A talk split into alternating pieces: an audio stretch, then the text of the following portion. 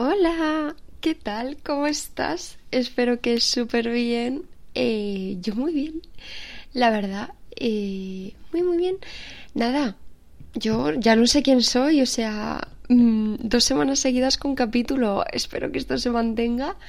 Pero qué maravilla, qué maravilla. Tenía ganas de, de retomar un poquito más con, con, el podcast otra vez, porque al final lo que hablamos la semana pasada, que hemos bueno, estado con, con mucho trabajo y haciendo muchas cosas últimamente, pero, pero ojo, a mí eh, este podcast es algo que me hace muchísima ilusión, que disfruto muchísimo haciendo y hablando contigo y contándote mis reflexiones y en realidad para mí es un poco más una nota mental para mí de lo que yo me quiero recordar en, los momentos en los que grabo, eh, pero creo que, que a ti también te gusta escucharme y me alegro muchísimo de que estés aquí y de que lo hagas.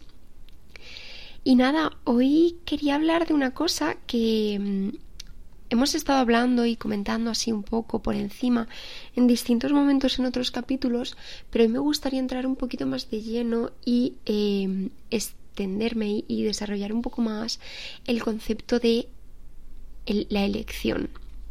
¿Vale?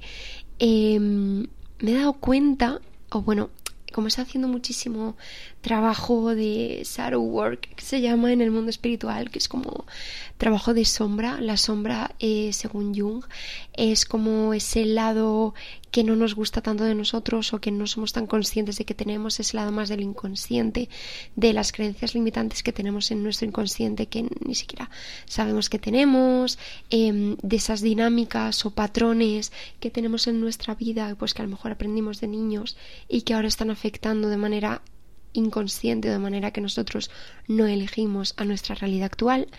Y me he dado cuenta que haciendo todo este tipo de trabajo, una de las que por cierto, para trabajar el, la sombra o para hacer shadow work, hay muchísimo, muchísimo, muchísimo contenido, sobre todo en Pinterest y en, TikTok, eh, sobre esto.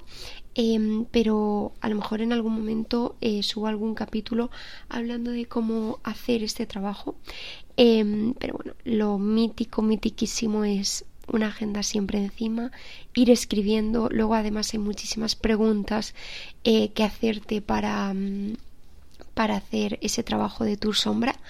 Eh, yo recomiendo hacer el trabajo de Shadow Work por chakras, es decir, empezar primero por el chakra raíz de la seguridad, de la autoestima, bueno, no, perdón, la autoestima es del, del plexo solar, de la seguridad, del yo soy, de, de nuestro yo eh, niño y, todo ese trabajo, luego subir al sacro, a la creatividad, a la sensualidad, a, bueno, y luego ya ir subiendo los chakras para arriba. Pero esto, sí, yo creo que, que haré algún capítulo sobre esto porque me apetecía también hablar sobre chakras, así que igual los vinculo. Pero bueno, hablando de eh, lo que he aprendido y lo que he conectado yo haciendo mi, este trabajo. Eh, la identidad. Bueno, o sea, se abre el melón. Sí, no, el concepto de nuestra identidad. No lo que nosotros entendemos por nuestra identidad, sino lo que tenemos interiorizado sobre nuestra identidad. Me explico. Y yo creo que esto es un poco lo que hablé en el primer capítulo, en el de Yo soy. Y yo soy cambio. Eh, somos en general todos somos personas que tenemos como una identidad sobre nosotros mismos, ¿vale? Por ejemplo, eh, yo antes en mi... Mmm, me gusta llamarlo vida pasada, pero es en esta misma vida, quiero decir, en, en cómo era mi vida y cómo era la Muli del pasado antes de hacer todo este cambio. Eh, para mí mi identidad era yo soy una persona responsable, yo soy una persona trabajadora. ¿De dónde venía esto? Venía de no creérmelo.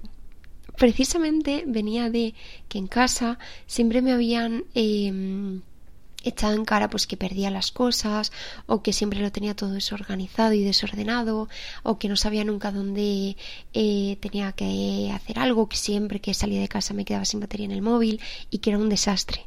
Entonces, como una forma de revelarme ante esa idea que tenía mi familia sobre mí, esa idea negativa, yo empecé a mentalizarme y a interiorizar la idea de que yo era muy responsable. ¿Qué pasa? Que eso, que es un patrón que viene pues de cuando yo tenía 13 años y evidentemente era irresponsable porque estaba aprendiendo lo que significaba la responsabilidad y estaba aprendiendo lo que implicaba ser responsable con tus cosas y con las cosas de los demás y es algo que hay que aprender porque no nacemos eh, conociendo ese tipo de, habilidades o, ese tipo de em, sí de, cosas que se requieren de las personas adultas, em, pero eso que nació pues de rebelarme contra la idea que tenían mis padres se convirtió en mi identidad. Entonces yo con cualquier persona con la que hablase, con cualquier persona que conociese y con las acciones que yo tomaba para conmigo y sobre mi vida, todo se regía bajo la identidad de yo soy responsable. Entonces, eh, yo en mi vida profesional esto se vio súper afectado, evidentemente, porque si yo era una persona responsable, yo era una persona trabajadora, eh, yo tenía que ser eh, la mejor profesional del mundo, la profesional más responsable, la profesional más trabajadora que existiese. Y no me cuestionaba a lo mejor en qué profesión. Si mi mm, trabajo o si mi identidad en el momento en el que yo me Mm, yo interioricé el concepto de yo soy responsable. Si lo que yo hubiese interiorizado hubiese sido, yo qué sé, eh, yo soy divertida, a lo mejor habría sido todo lo contrario. A lo mejor habría sido una profesional que no se puede tomar en serio y habría sido malísima profesional porque siempre estaría de bromas y siempre estaría intentando buscar el humor en situaciones en las que a lo mejor no procede. Entonces, cada identidad que interiorizamos nos condiciona por completo de manera súper inconsciente hasta que lo traemos al consciente. Y aun trayéndolo al, al consciente muchas veces es un trabajo de mucho más tiempo posterior el desprogramar esas, esos conceptos siempre y cuando queramos desprogramarlos. Entonces, por ejemplo, em, ahora que yo he estado pues en este cambio que ya hemos contado en otros capítulos y que ya te estaba hablando de ello, em, en el cambio que yo he vivido en mi vida y de mí, mi problema es que mi, la identidad que yo tenía de mí misma, la identidad que yo tenía interiorizada, no era que ya no mm, me sintiese ok con ella, sino que la sentía vacía, la sentía plana, la sentía simple. Para mí reducir mi identidad y reducir quién era a una persona responsable me parecía cuanto menos mundano y me quedo corta, o sea, para mí era como tío, no quiero basar mi vida y no quiero basar mis decisiones y mi realidad en yo soy responsable. O sea, yo soy muchísimas cosas. Soy una persona súper creativa y no me lo he permitido hasta ahora. Y bueno, ya eh, a raíz de haberme permitido, em, yo qué sé, explorar esa creatividad y creerme yo ser creativa, he superado las expectativas de la realidad que se podía tener en el concepto de creatividad. O sea, quiero decir, nos implantamos unas identidades y la identidad es un límite. La identidad, el decir yo soy esto, significa que todo lo que no es eso, en principio no lo soy. Y si lo soy, tengo que creerme serlo. Es decir, yo no era que yo me dijese que yo no era creativa. Yo me acabé creyendo que yo no era creativa porque al principio eh, ser responsable no era una habilidad que estuviese relacionada con la creatividad. Entonces, pues simplemente como yo como mi identidad era la responsabilidad, hasta que yo no he hecho trabajo de creerme creativa, no me he reconocido siendo creativa y no me he reconocido serlo. Y esto es con todo, es que es con todo, es que es, yo soy em, una persona que tiene, eh, yo qué sé, soy muy nerviosa. Soy una persona muy nerviosa y ya te metes en la cabeza que tú no eres una persona que puede estar tranquila. Entonces, es como todas las decisiones que tomas a raíz de integrar y a raíz de interiorizar y a raíz de creerte esa etiqueta y esa identidad que no es más que un límite, te condicionas. Y sobre todo, sobre todo porque, por ejemplo, a mí sí me gusta considerarme una persona respetuosa y todo lo que se sale del respeto lo rechazo en mí.